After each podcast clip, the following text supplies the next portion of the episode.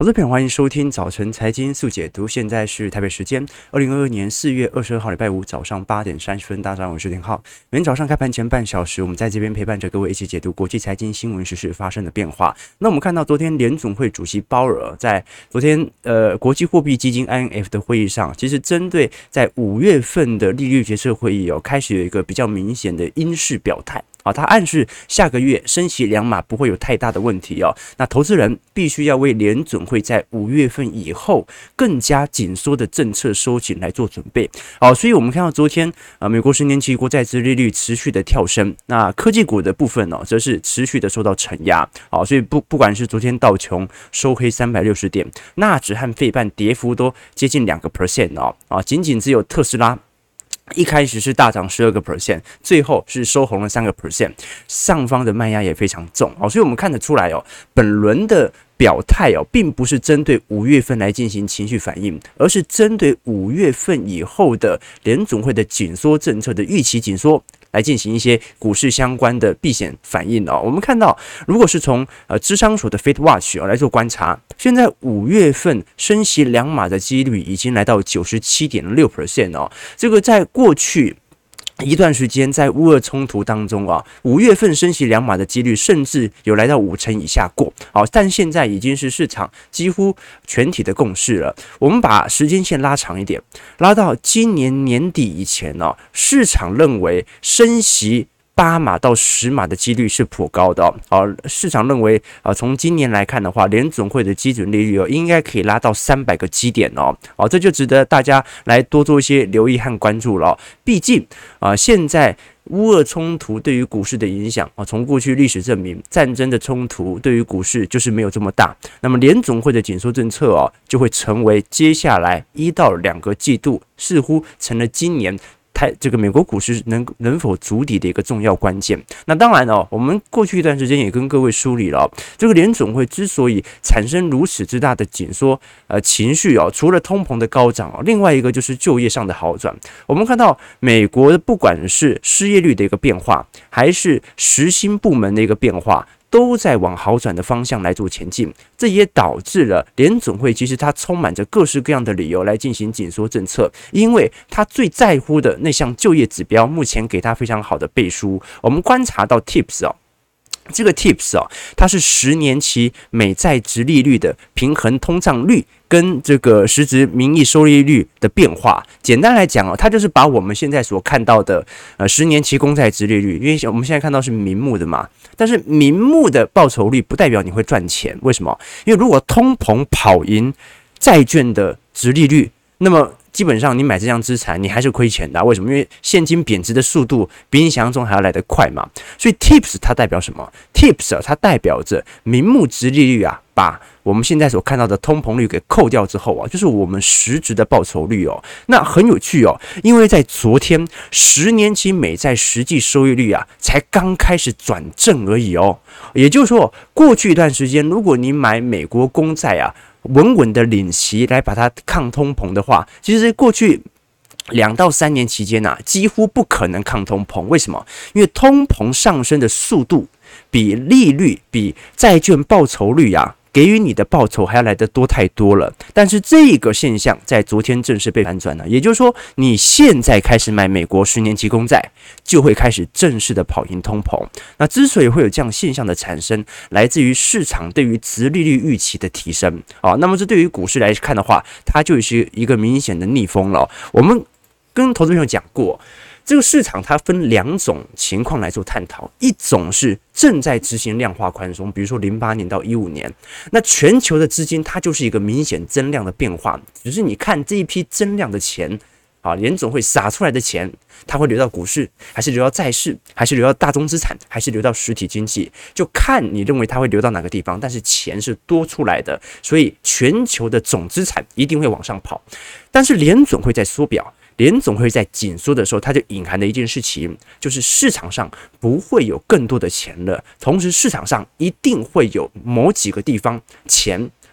收回去联总会当中，所以就来猜了，那到底是股市的资金会变少，还是债市的资金会变少，还是大宗资产的资金会变少呢？而随着十年期 TIPS 的上升，就隐含着一件事情，就是你买债券是可以抗通膨的。这个时候，对于科技股的压力就产生非常大的一个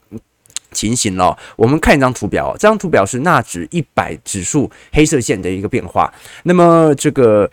红色线呢是美国十年期公债殖利率的变化，我们看到其实很明显哦，这一波随着公债殖利率哦，在今年年初以来的大幅度的一个走扬，对于科技股的承压力倒是非常之明显的。但是我们也看得出来，其实本轮的公债殖利率的一个拉幅啊。抬升力道啊，几乎翻了一倍。我们看公债殖利率哦，从去年十二月份的一点五 percent 哦，现在接近三嘛。哎，公债殖利率翻了一倍，那对于公债价格其实是一个致命性的打击哦。所以其实公债价格的跌幅不亚于科技股，只不过随着公债殖利率的走高，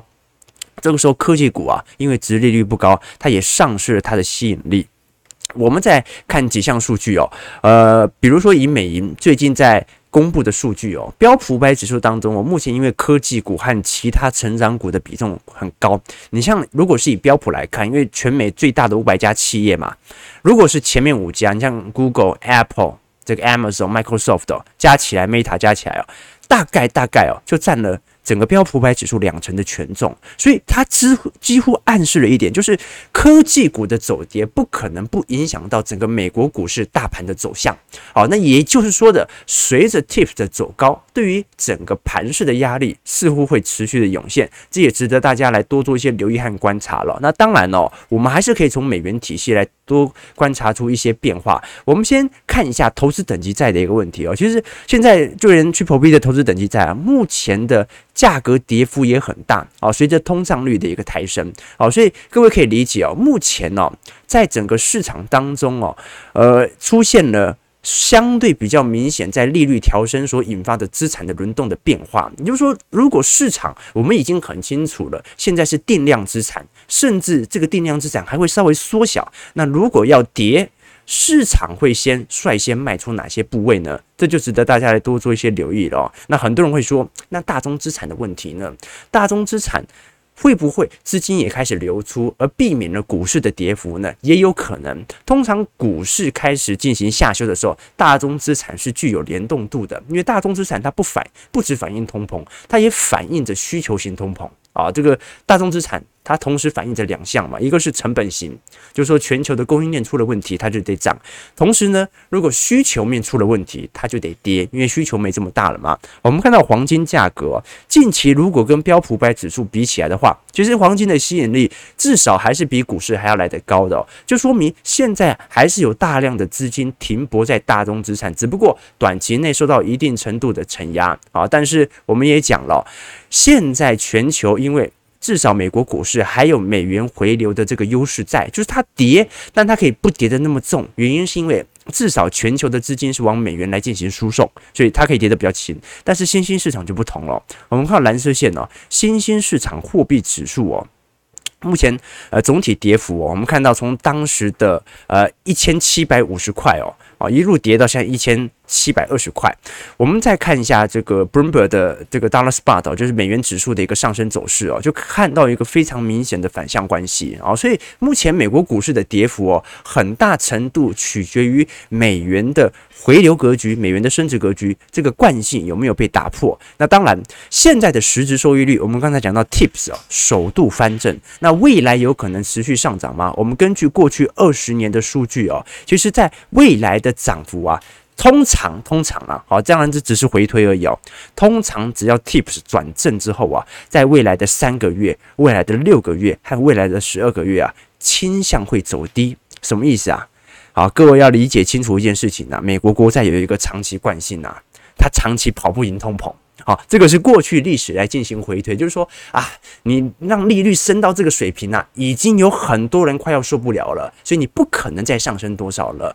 那之所以会有这种说法呢，我们可以从美国的房地产市场来给各位做一些观察。为什么仅仅才联总会才升息一个两码三码，对于美国目前房价的增速啊，已经产生停滞效果了？我们来观察一下这一次哦。因为美国人购房哦，通常是在一二三月啦，春季的购房季，这是房地产热潮啊。但是现在哦，出现了非常明显的消退的现象哦。这个我们看一下这个爱德荷州。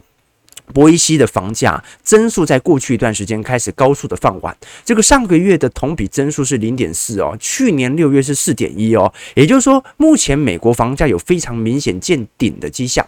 这个博伊西哦，它是爱达华州这个当中啊，相对应该有点类似这个过去一段时间。这个台湾的台南这种感觉啊，就是它有温和的气候，然后强大的教育系统，然后在疫情期间呢，美国有大量的加州居民啊，都涌入到该州来买房啊，所以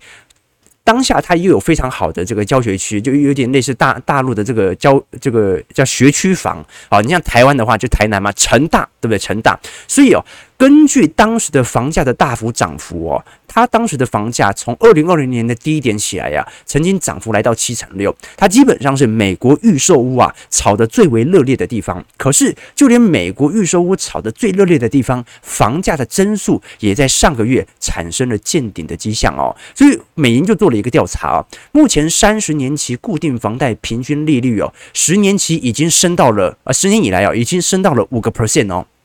就是说，现在很有可能因为利率的大幅升高，引发了美国民众的负担能力危机哦。那各位要知道哦，我们看到这张 impact from rate 哦，这个蓝色线哦，就是市场上受到冲击啊，对于营收产生的影响啊，几乎在挑战二零一一。二零一一年的欧债危机和二零零八年的次贷风暴哦，那么以史为鉴嘛，到底这一次抵押贷款利率大幅的攀升，它最后会发生什么样的事情呢？我们观察到哦，大摩把过去一九九零年代以来哦。抵押贷款利率在半年内啊大幅升息超过一百个基点，就类似现在啊，分别是一九九四年的四月和八月，然后一九九六年的六月和七月，一九九九年的八月和十月，和零八年的七月和一三年的六月和九月哦。那我们看到非常明显的迹象哦，通常只要在当年度利率调升超过一百个基点，也就是四码以上的话，对于美国销售而言必定见顶。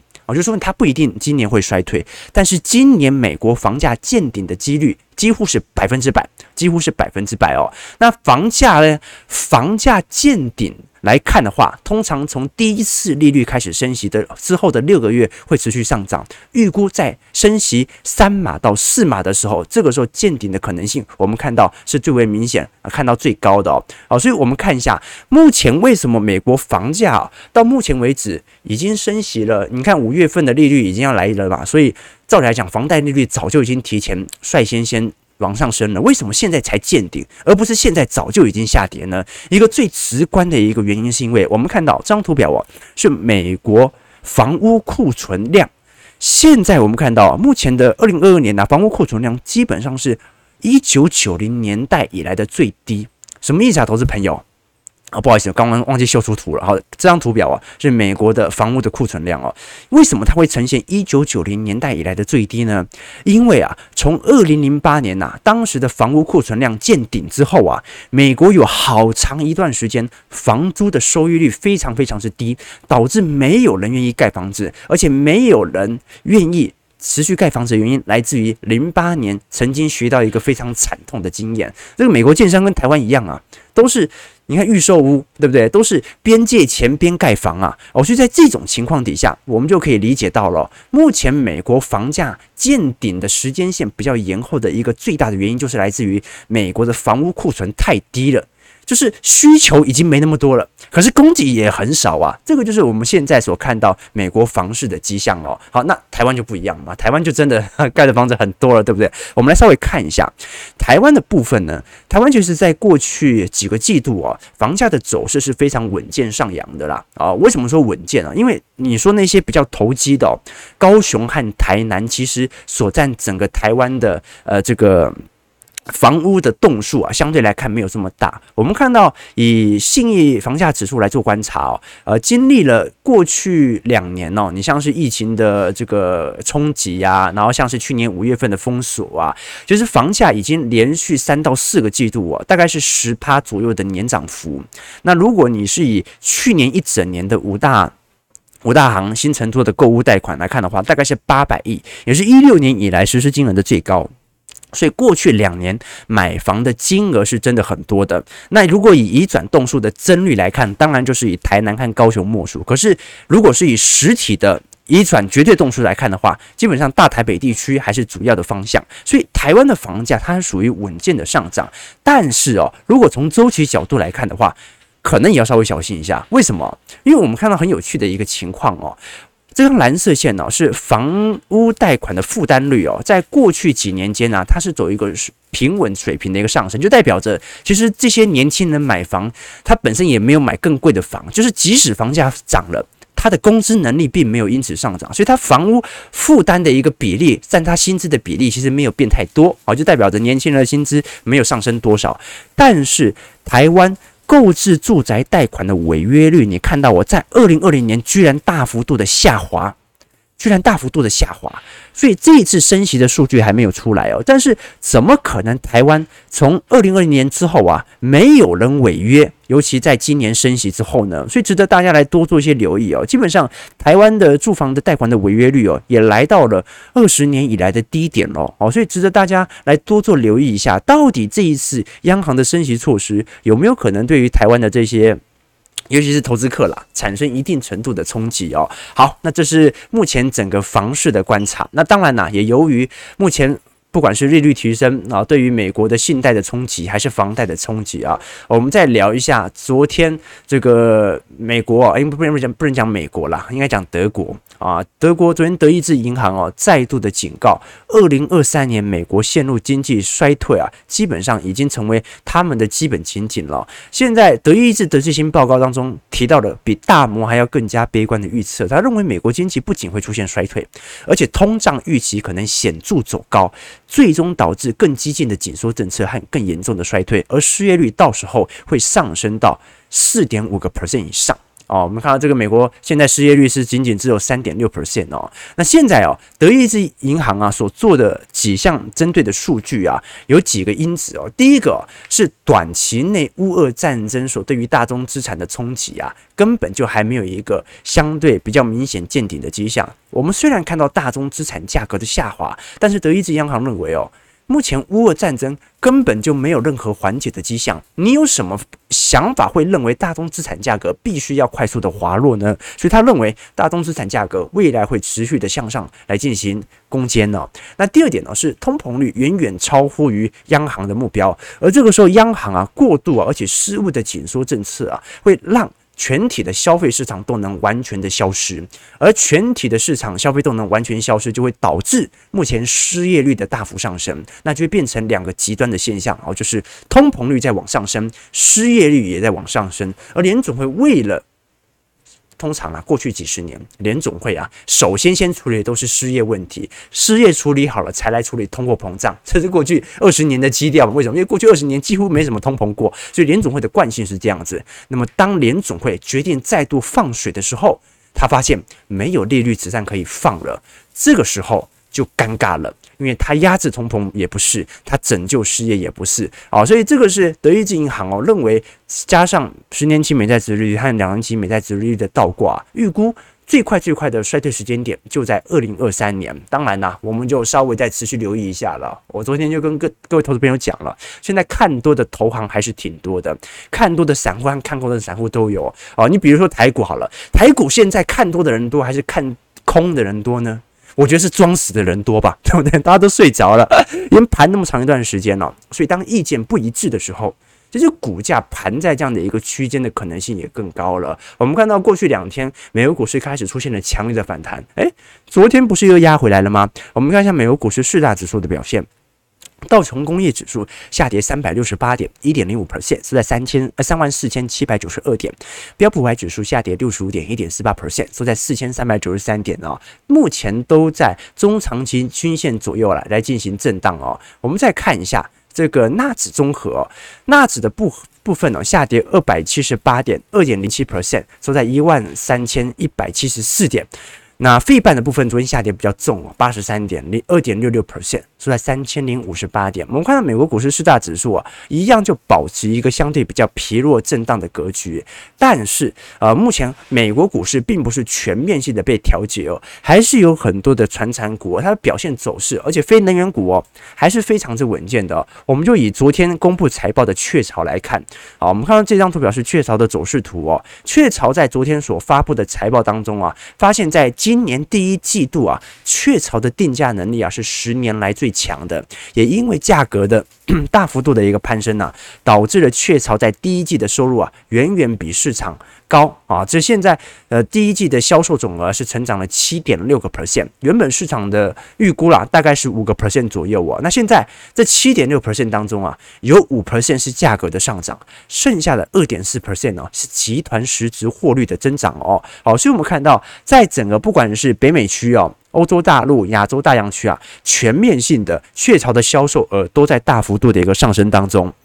那现在上升速度最快的，其实应该是拉丁美洲啦。好，拉丁美洲啊，很有可能是因为反映内部的通膨。现在来看哦，销售额竟然增长了十二点五个 percent，这原本预估市场拉丁美洲的预估值啊，仅仅只有七点五个 percent 哦。哦，那大中华地区啊，稍微没有表现得如此亮丽，虽然。增率有所下滑，但是实质金额相对于去年还是在增高当中。那很有可能是因为这个中国地区在第一季的一个消费疲惫啊所导致的一个影响，也值得大家来持续跟各位做一些留意哦。好，那最后我们看一下整个台北股市的一个变化。这个台股昨天呃算是外资连三买了，有点啊。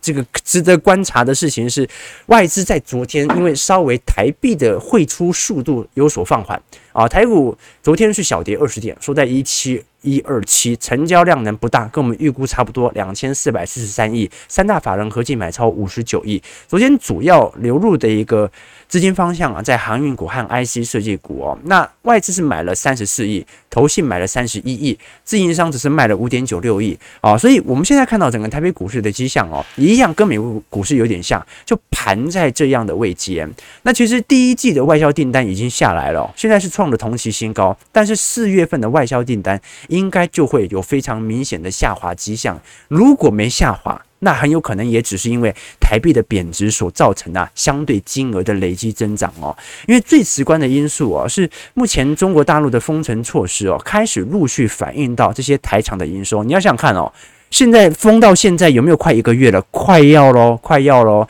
三月二十八号开始封嘛。三月二十八号是浦东，四月一号是浦西，然后本来预定四月五号解封，现在四月二十二号了，两个地区都还没有解封，而且封城的地方越来越多，好，所以一个月不生产哦，对于台商的影响肯定会有所冲击。那么短线。电子股啊，虽然有在反弹的迹象，但是是否已经反映完这些利空很难说，因为没有人知道会封到什么时候嘛。那由于目前成交量也放的不是特别大，所以其实盘的几率还是偏高的。那唯一的好处就是外资至少在过去几天呐、这个汇出的力度稍微有所放缓。不过我们看到台币仍然在二十九元之上啊，所以受到的冲击一样很大哦。那其实，如果我们从目前这个东南亚的地区啊受到的冲击，其实你就可以理解到，现在几乎是系统性的新兴市场全面性的冲击啊。我们看到底下的这张图表啊，分别像是印尼呀、马来西亚、泰国和菲律宾啊，目前短天期殖利率也正在大幅度的抛售当中啊。也就是说，现在因为东南亚的国债也在被抛售哈，所以东南亚的国债这个目前价格下滑的速度啊，也比想象中还要来得快得很多啊。那从实质的收益率来看的话，目前包括泰国、印尼和马来西亚都已经转为负值的一个迹象在，也就代表着在他们国内啊，通膨力度上升的速度啊，比目前利率水平上升的速度还要来得快。啊，所以这就很尴尬。为什么？因为现在全球都知道哦，这个。美元回流啊，所导致全球新兴市场货币相对贬，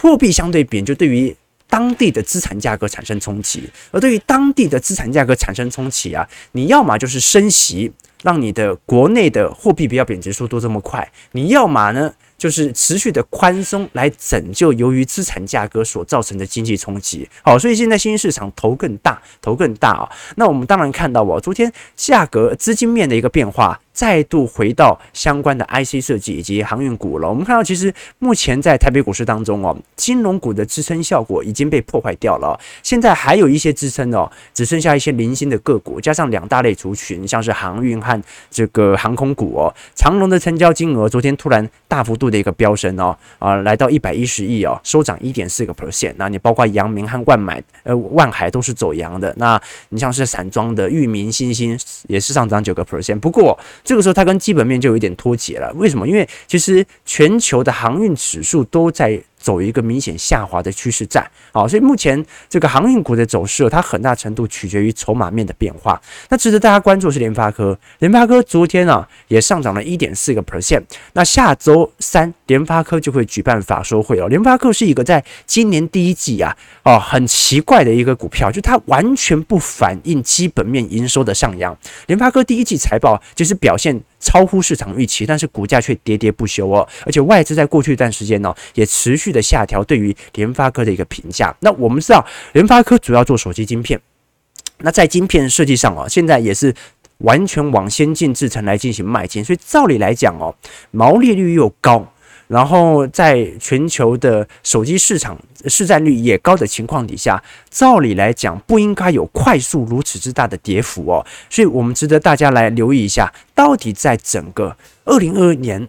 智慧型手机的展望的变化为何？我们先看一下，因为联发科它最为关注的其实是中国市场的变化。如果以全球智慧型手机的出货量来看的话，今年其实还是成长的，只是成长的力度啊，相对于去年有非常明显放缓的迹象。真正手机出货量大幅度的攀升呢，是在二零二一年的时候哦。那今年的中国市场啊，应该会持平，呃，也就是说。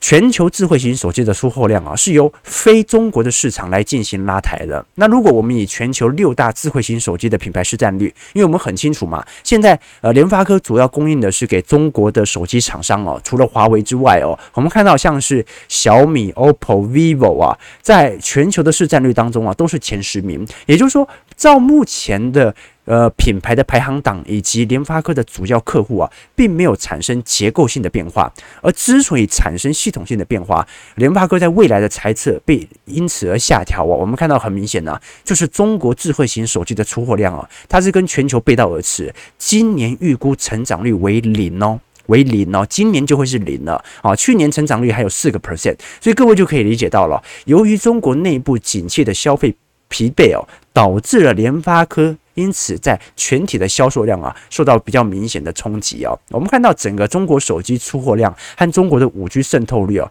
照理来说，它是在过去几年当中哦，这个成长速度最为之明显的。但是由于内部的景气的一个疲惫啊，导致联发科的股价因此而受到调节。其实联发科，如果你按照过去呃均值。